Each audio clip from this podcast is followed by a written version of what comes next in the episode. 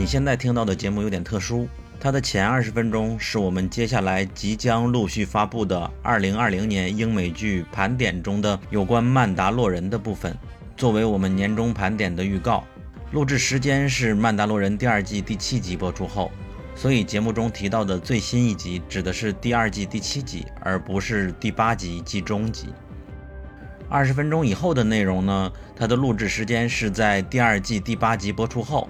它是我们看完本季结局后很感动，临时追加的内容。《曼达洛人》在我们的二零二零年英美剧盘点中排名续订剧的年度第三。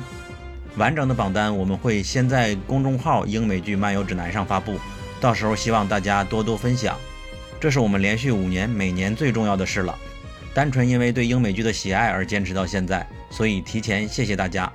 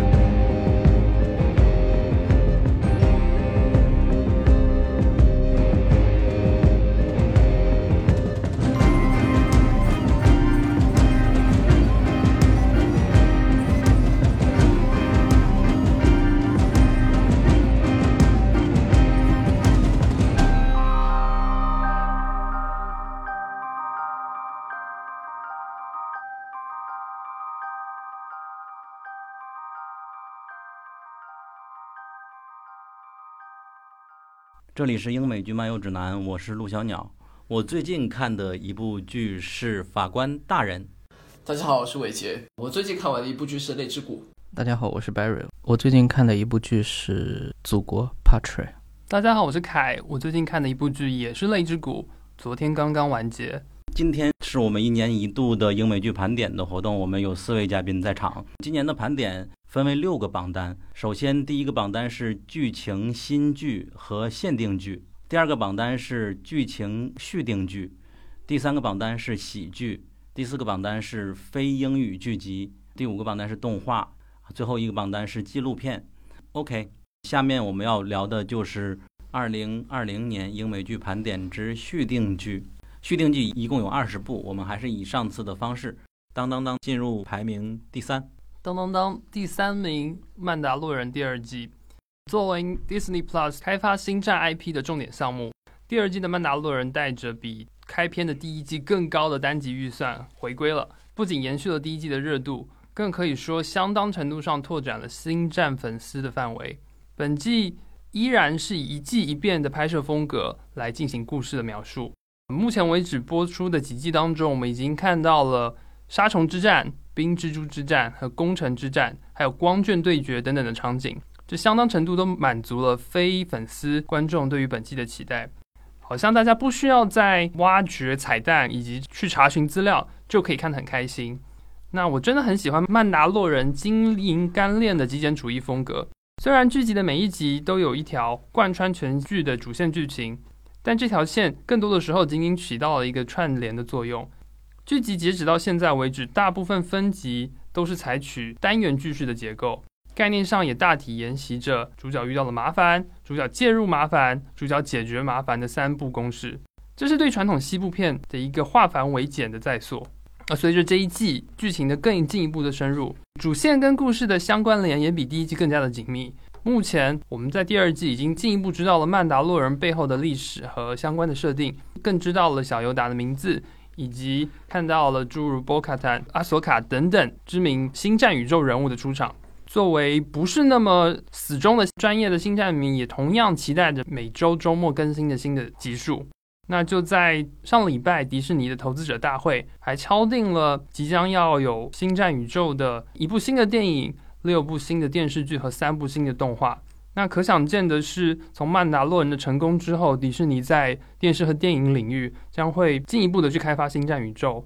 OK，啊哈，我首先问你们看最新一集了吗？没有，还没来。看了呀。啊哈，他露脸了，你们知道吗？都没有看吗？哦，我看了，我看听。说了，哦，我有看豆瓣评论，有有评论啊，对对对对，你是星战迷对吧？不算专业了，就只是喜欢，喜欢可以自称迷吗？伟杰是，我是伟杰可能是，但我、嗯我我我应该不是，我跟凯可能有点像，就属于那种听说星战长大的，然后终于有个机会能把，就相当于小时候总听奥特曼，然后长大之后终于把奥特曼系列补完的，差不多，差对不多，就不是是从小耳濡目染，没有那么对，所以可能氛围没有那么浓厚，但是还是喜欢的那种程度，没有到热爱的程度。那我有个重大发布。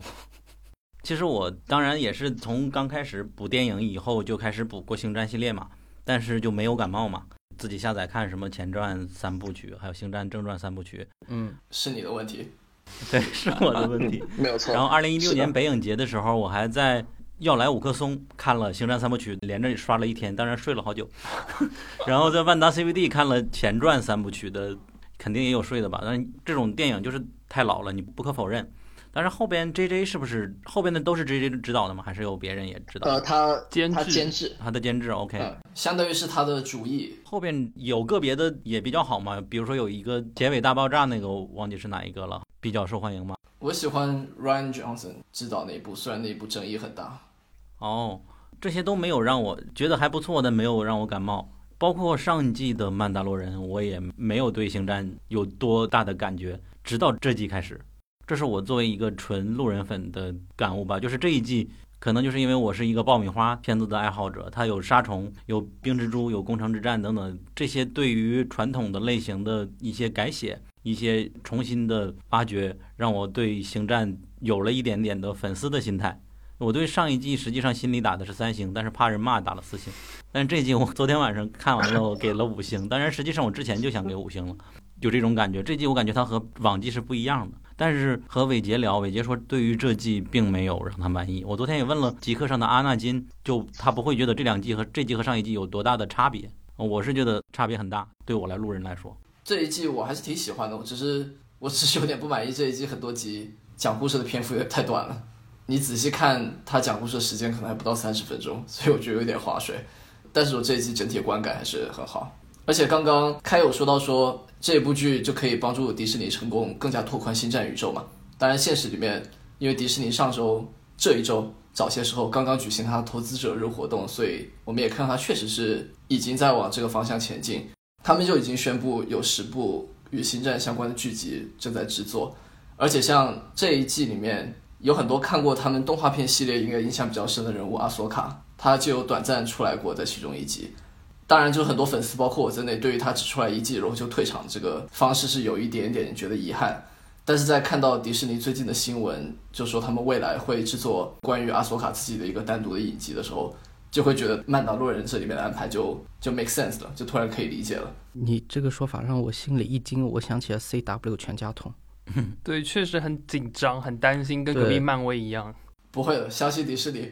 对，就其实看编剧吧，因为毕竟卢卡斯影业也是非常成熟了嘛。我觉得他整个星战的故事，包括他动画，我也有看几部，就《异军崛起》跟《克隆人战争》我也有看。其实他整个故事应该是完善的非常好，只不过他很多小地方他没有空去展开讲。所以我觉得《曼达洛人》去年第一季可能只是作为一个试水一样，结果意外的反响很热烈，所以他可能后续的计划都已经慢慢排下来。而且我觉得可能很多新剧集第一季面临的一个大问题就是背景要交代很长时间，就背景、人物关系、全新的东西你要交代很多时间，所以第一季的时候我是持一个保守的态度去看。但是第二季相比起来，当然也有伟杰所说的那个缺点，就是的确给人感觉是实质内容严重缩水，剧情反而就是没有太吸引我。最吸引我的反而是每一季结束的那个插画，插画，对那个原画放出来，其实你能发现它很多原画的细节，它其实是没有拍进去，它可能有做一个小修改这样子，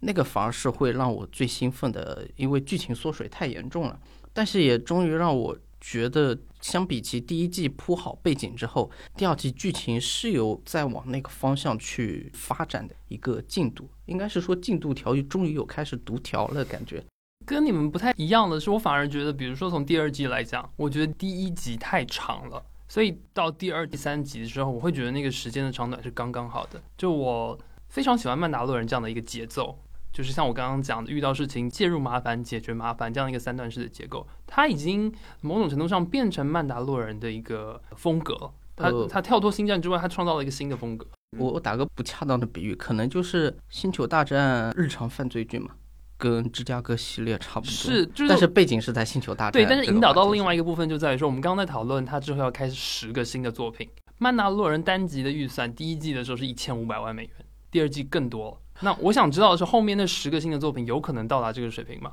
再回过来，星战之前的几部电影，先不讲动画好了，几部电影其实都是以电影的水准再来制作的，所以星战其实比较，据我所知，我不知道伟杰可以补充看看。据我所知，还没有到就是呃用相对比较局促的预算来做相对比较狭小视角下的故事的，所以我不想说，像我们这刚刚提到 CW 或提到漫威，其实很多剧集是因为预算有限，所以他用了一个更窄的视角、更小的舞台，然后我们也可以理解那个编剧其实是蛮痛苦的，所以才会有这么多其实我们觉得没有那么优秀的超英的一些电视剧。所以我不晓得，就是伟杰，你你觉得如果曼达呃星战宇宙新的作品如果没有再像曼达洛人这么高的预算，会不会其实就失去了这样的科幻呃，sorry，这样科幻歌剧的这样的一个魅力呢？我个人是觉得不会了。就首先，我觉得以迪士尼的能力是有可能做到那些剧集还是有差不多水平的预算，因为他说他有十部在制作，但是他没有说是十部同时在制作，你懂我的意思吗？就是他的这个投入是可以分散开来的，所以迪士尼的赚钱能力，它是有可能可以分散足够的财力到每一个剧集里面。然后另外就是我个人其实还是对他很多单人相关的周边剧集挺期待的，比如说像阿索卡还有奥比旺，因为像这些都是在之前的作品里面很多观众很喜爱，但是感觉挖掘还不够深的人物，所以在未来如果给了这些人物更多展现的空间，我觉得很多粉丝应该会肯定是会接着一起看。对于很多非粉丝来说，他们会不会被吸引进去，像被曼达洛人吸引一样？那我觉得就很大程度上有取决于，呃，迪士尼他在做这些题材的时候，能不能做到像他们对曼达洛人一样进行一个题材上的创新。比如说像曼达洛人里面就提到了，他是这样一个日常或者说在我看来带一点西部氛围的这个片，放到了星战的宇宙下面去讲述一个故事，所以就要看一下他们对于其他剧集会怎么样处理了。我觉得这方面你说的他们的创新，那你再想一下漫威他对剧集的创新创新呢？比如说一月份要播的《旺达与幻视这个你们会期待吗？那我很期待啊，会期待，就我很多时候会参考演员个人，就是国外演员挑剧本，至少还是会谨慎一点的，所以我会有些时候会跟着这个演员去看，当然也有踩雷的时候，但至少大部分时候就是剧集质量都不会但是《很差。旺。达与幻视》它不存在挑剧本的问题啊，就是要拍你们，就是相当于你可以不拍呀，因为《旺达与幻视》其实啊，我个人观感在电影里的时候，其实我并没有特别注意这一对的，所以他们能单独立项，我还是蛮惊讶的。据说《望岛与幻视》最开始的剧本并不是现在这样子，很不一样，就是很常规，是吧？现在这样后面是大让我感觉很改了是吗？对对，很不同，很不同的，对。有可能吧。我其实更期待他另一部动画片，就是《What If》那个系列。What if 假如嘛？啊，当然不是去年那部 What if，是去年那个真的动画片剧集，也是明年三月份要上，好像。是的，所以也可以期待一下。不过回到你说的题材，我感觉《星战》最大的问题就是有没有可能，你敢不敢把《谍影重重》搬到《星战》里边来？你们的动作戏只要有光剑打斗，它永远没有办法有这种类型的近身战，对吧？我想说，他们之前有做过尝试，像《星战》电影里，我个人一个很小众，但是是我个人最喜欢的电影，其实是他的外传《侠盗一号》。他那一部讲的就是关于普通人的故事，就是像你说的，它不是展现光剑之间的斗争，它展现的就是普通人你怎么用枪炮进行斗争，还有功夫高手甄子丹在里面怎么样用功夫跟别人打斗。我觉得就是一个很好的创新，而且他的视角也很独特，他不是聚焦于天选之子、天行者一家，他聚焦就是一些普通人怎么通过自己的努力对整个战局产生影响。所以那是我个人最喜欢的星战电影。当然，市场的反响好像不是特别好，这个可能有很多原因吧。但是他们是有往这方面做尝试。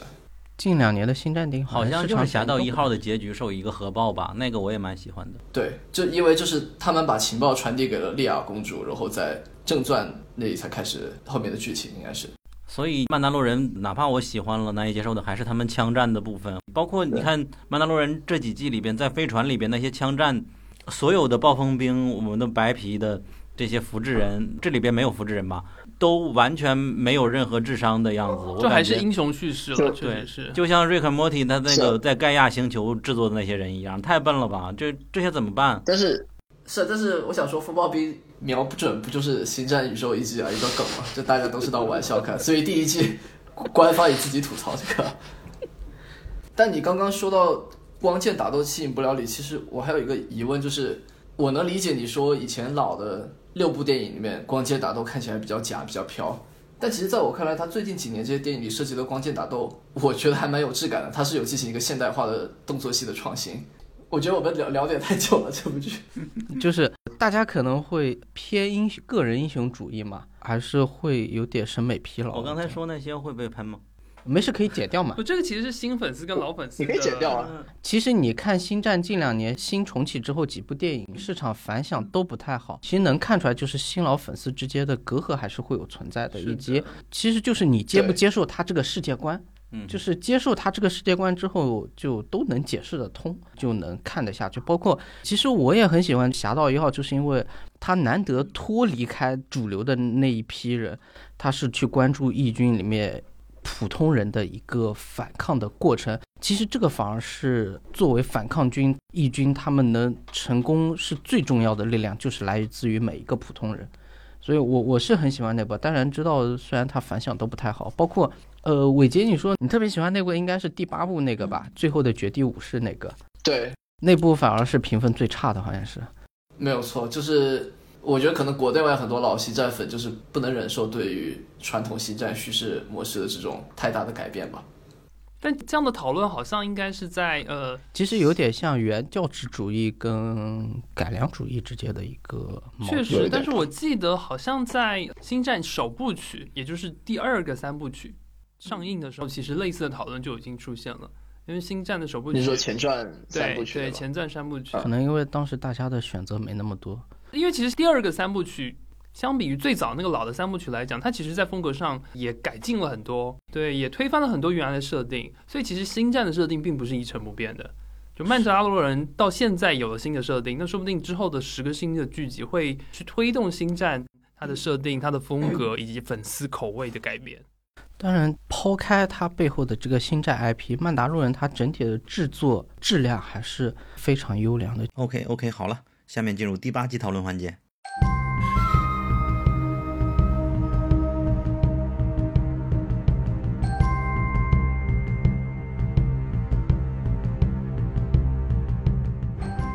你好，我是九号 AI。如果你喜欢本期节目，希望你去苹果 Podcast 给我们一个五星好评。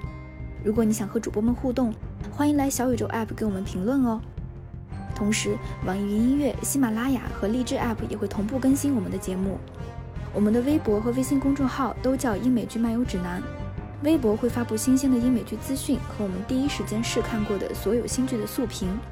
微信公众号则只会推送我们认为非常好看的剧集推荐。另外，我们还有播客听众群，入口可以在公众号后台回复 e i c c a s t 获取。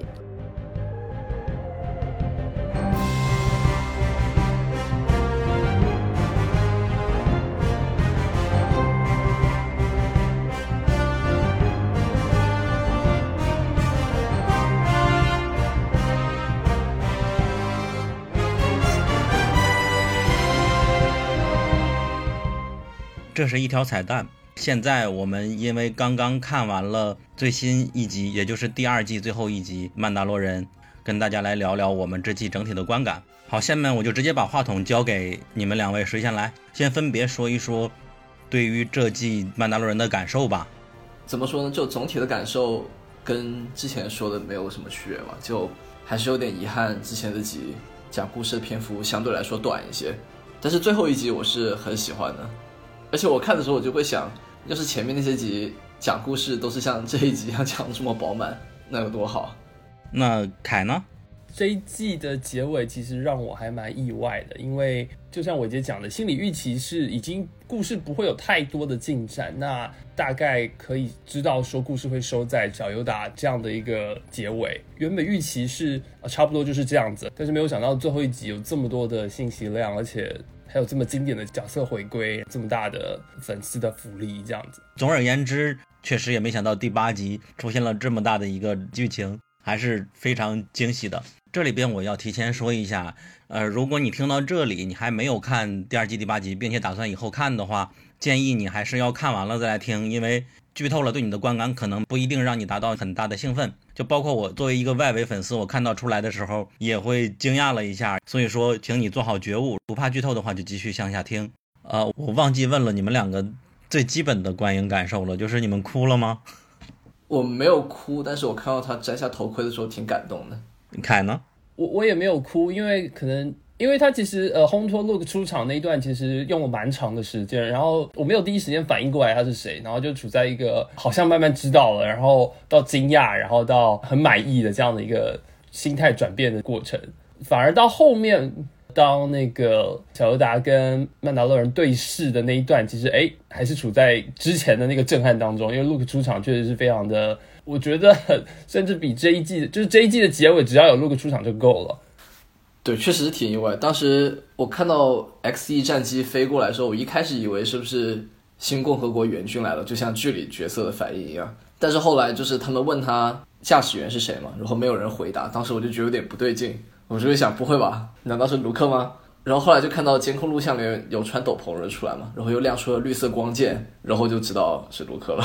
然后当时就觉得，哇，这个安排真的是太出人意料了。这个我看到了豆瓣帖子，就把我笑死了。他说：“不瞒您说，我是通过身高来判断他是卢克的。”为什么？嗯，因为卢克比较矮吧，好像是。哦，这样。但是我是感觉说，距离好像录像里看也不是特别明显，可能是我了解的不够多。我现在聊星战，怀着种很大的敬意聊，就是免得又聊错，很容易被骂。发现。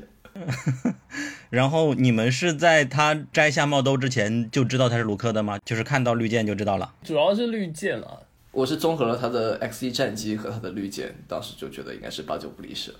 然后后来我好奇的就是他在当时的时间线会是多大年龄？因为我其实对星战宇宙的时间线推算不是特别的在行，就还没有细节到那种程度，所以我本来以为他会比就是剧里表现出来要更老一些，但是。很明显，看过去就看到他其实当时看起来挺年轻的，像是三十出头的样子吧。嗯，也是看人说这个是用卢克本人的演员来饰演的，只不过通过特效把他做年轻了。这个我倒觉得是真的，而且我猜到也是，因为我没有跟你说的是。我没看剧之前，我昨天正好白天说刷推特，我有看到卢克的演员 Mark Hamill，他有发一个推特，就说有谁想要更多的 TV show tonight。但是当时我没有细想，我没有想到会是他出现在电视剧里。但是后来卢克真的出来了，你就会想啊，难怪他当时要发这个推特，所以就应该确实是他本人去演的，所以他本人就先发了一个推特来偷偷造一下势。然后你知道迪士尼用这种年龄还原这种特效已经是用了很多次了。所以用到他身上也不奇怪。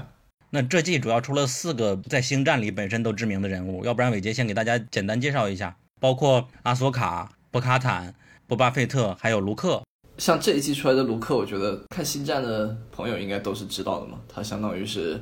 正传老三部曲的主角，而且在现在电影的时间线里，他应该是整个宇宙里面使用原力最强的武士了，应该没有错，我觉得。另外比较有趣的是，因为。麦达洛人的时间线是新共和国刚刚成立，那个时候卢克他不是自己在办一个绝地学校嘛，所以他现在把 Grogu 给接了过去，那我就会好奇他跟 Kylo 人是不是有可能其实是同期在那个学校上课？那如果是他们同期都是卢克的学生，那后来 Grogu 又发生了什么事情呢？尤其是在 Kylo 人屠杀其他绝地学生的时候，他当时是遭到不幸，还是说逃了出来？还是说他在那之前就已经离开了学校，去别的地方冒险了？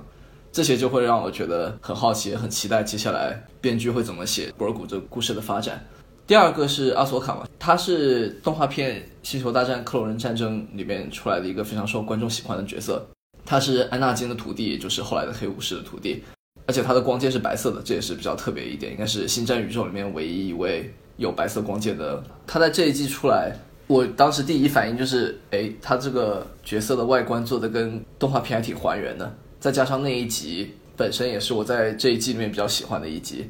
所以当时看那一集的时候，我稍微有点遗憾的一点是，我以为阿索卡在这一季出来，他会陪伴主角团更多时间，有更多戏份，但我没有想到他那一集结束他就走了。可是后来在迪士尼投资者日活动上面不是宣布他会有自己的单人剧集吗，所以我就可以理解这个想法。呃，然后博卡坦的话，他也是从《星球大战：克隆人战争》这动画片里面出来的一个角色。他之前跟阿索卡是好朋友，他是《曼达洛人星球》里面的。这一季我们是可以看到他的使命就是要夺回曼达洛人星球，因为之前他们的政权被帝国给夺走了。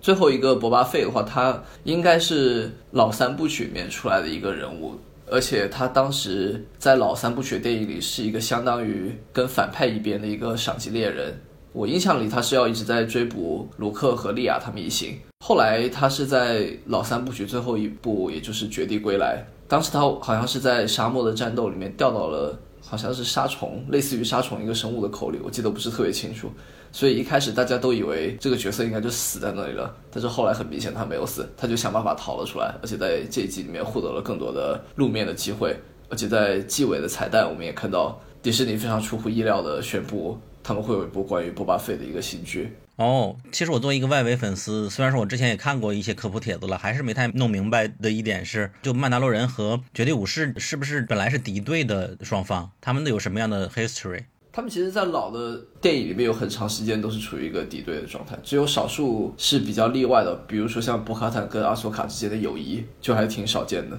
然后像在这个电视剧里面，我觉得没有表现的特别明白，因为绝地武士团到那个时候已经陨落了。那时候整个宇宙剩下的也没有多少个绝地武士，或者说有能力使用原力和光剑的人，所以到了距离的时间线，就会感觉好像曼达洛种族和绝地武士这个群体，他们之间见到面就不会像以前一样那么剑拔弩张，这是我的感受，不知道开怎么想。那这样讲好了，作为没有那么死忠的星战粉，其实，在只看完原有的九部电影之后，对于曼达洛人并没有那么深刻的印象。所以并不是非常了解，呃，曼达洛人跟绝地之间的过去的夙愿。伟杰刚刚提到了，就是这部电影的时间线是接着第六部的结尾，然后接着是新的三部曲，也就是这部电影的时间线这样衔接下来，其实小尤达应该跟凯罗人在故事上会有一个交集，就是不确定，因为你也不知道他在学校会待多久，这个是现在留下的一个坑。我首先问一个问题吧，就是还是科普类的，就是在新的三部曲里哪一集里，克罗人屠杀了所有的绝地武士？他屠杀的行为是发生在新三部曲的故事开始之前，电影里没有直接说出来，是他在回忆里说的。对，但是小维达现在是曼达洛人重要的角色，那其实他之后的时间线是会需要去交代说他到底发生了什么，为什么他没有出现在正传电影里面？然后是不是后面相关的会有一些故事的演绎？其实这个是蛮令人期待的，甚至我还跟伟杰开玩笑说，小尤达会变成开罗人的学长啊，或是会有一些互动，甚至会被开罗人出现在之后的剧集当中。对，这个也是我在网上看到有很多人有期待的吧。而且迪士尼这样安排让古罗古离开呃曼达洛人的这个主角团，就是进入卢克的学校跟卢克学习，就从他整个宇宙的安排上来说。有一个挺好的点，就是这样，未来他就可以在其他剧集或者其他的一些单人电影里出镜。而且，如果迪士尼接下来这些安排进展顺利的话，那有可能就会现在看着古罗古的这些青少年，他们再继续看接下来的星战剧集和电影，就有可能会看着古罗古跟着他们一起成长，一起长大。那最后，如果一切都进展顺利，那 Grogu 就有可能成为又一代人陪伴又一代人一起长大的一个星战记忆。那这样的话，星战这个 IP 的寿命相当于又被又被很好的延长了，可以这么说。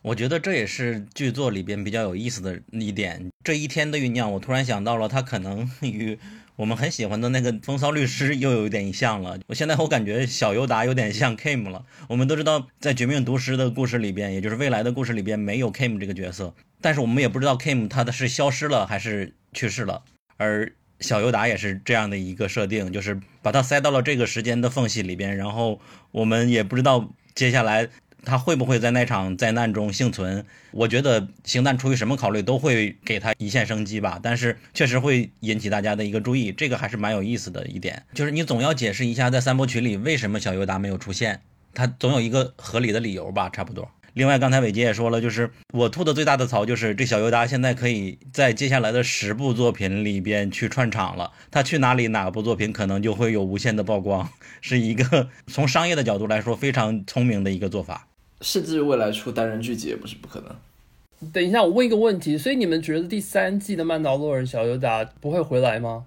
我觉得他会回来，但他应该不会像这两季一样就一直跟在主角身边，就不会有那么多戏份了，因为他毕竟已经要去跟着卢克学习了嘛。真的吗？我以为，因为当 Luke 出现，然后呃，他要带着尤达离开，小尤达离开的时候，其实这段我的理解是，他其实就是打破了原有呃曼达洛人第一季跟第二季他一个关于奶爸带 baby 的这样一个设定。这这个其实我觉得是这个剧集还蛮核心的一个设定，所以我那个时候看到，哎，小尤达离开，那我那时候我自己猜想是第三季的开头，可能他就会因缘际会的又回到了这个曼达洛人身边。就是关于这个奶爸带 baby 这样的设定会这么快的就本身它是弱剧情的，所以不是很多人笑说那个曼达洛人其实是那个 Baby Yoda 的一个儿童电影嘛，就是他全程都在卖萌。那如果这个 icon 不见了，这个剧集会不会其实它的吸引力，或者说它就要再开发新的令人觉得有趣的点？其实我觉得这个是风险是蛮大的。我个人是觉得他开发新的一个人物，一个新的有趣的点可能性大一点，因为我觉得。如果说现在第二季结尾让小尤达跟着卢克去学习，然后第三季开头突然又回来了，就感觉那这个学习好像有点太稀松平常了，就很敷衍感觉，就感觉第二季突然就是赚观众眼泪，然后第三季开头哎，其实什么事情也没发生，大家还是跟以前一样，也是对。不得不说，确实是一个非常宠粉的一部作品了。大家都说舞台剧是好兆头的最强售后嘛，《曼达洛人》也确实变成了星战粉丝的最强售后了。它的剧的影响力是不是比电影要多多了？现在来说，如果单从数据流量上来看，那最起码在中文圈应该是吧？我我感受是这个样子。对我来说也是，从这季开始入坑，而且总体上应该剧的评价都是比较好的。新的三部曲其实是毁誉参半。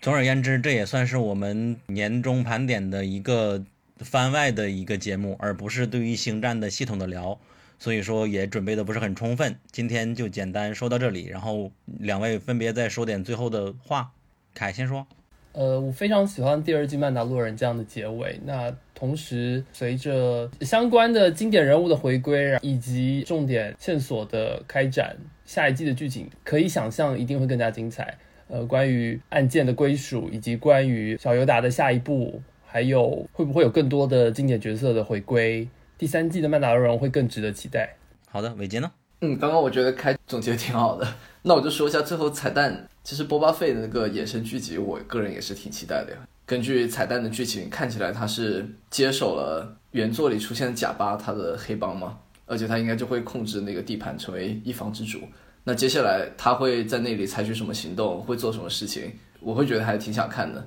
再加上呃，在之前的节目里我也说过，我很期待阿索卡和欧比旺的就单人剧集嘛。所以这样的话，就感觉迪士尼他新推出这些星战单人作品，总体来说，在我这里期待度都还很高。而且我当时看到这个，我就会想到乔恩·费卢这个人。现在推特上我就看到有论调，就说你看他之前。他是开创了漫威宇宙很重要的一个人物，然后现在他相当于又拯救了星战这个 IP，所以未来他又会在迪士尼公司里面最后扮演到什么样的角色呢？这个是在现实生活里面我们也可以关注的一个点。OK，今天我们的星战番外大概就聊到这里，然后请听众们更多的去期待我们接下来的年终盘点系列吧。啊，会在年底前出来吗？会的，即将发布，敬请期待，还请支持。好的，不知道我们聊的到底有没有符合大家的预期啊？我们四个人里好像只有伟杰一个人算资深的星战迷，我们都是外围粉。但是我也不算铁粉，就是很多细节我可能也知道不是很多。希望大家轻喷。对，我们也是刚刚入道，要对我们新粉丝好一点。我发现也不止我一个人是外围粉了。比如说，有的人以为光剑只有绝地武士才能使用的，但实际上不是的，只是他们有原力能够，他能更好的运用。这也是我刚刚在群里学到的，就是地下黑市是有专门出售光剑，也有人没有原力也在使用光剑的那种人，包括那个暗剑也一样，是不分什么能力的人都可以用的。实际上，暗剑确实是因为按键本身是曼达洛人打造出来的武器嘛。嗯嗯，现在是不是时间差不多了？好的。再见，希望大家喜欢，谢谢大家，再见，拜拜，拜拜。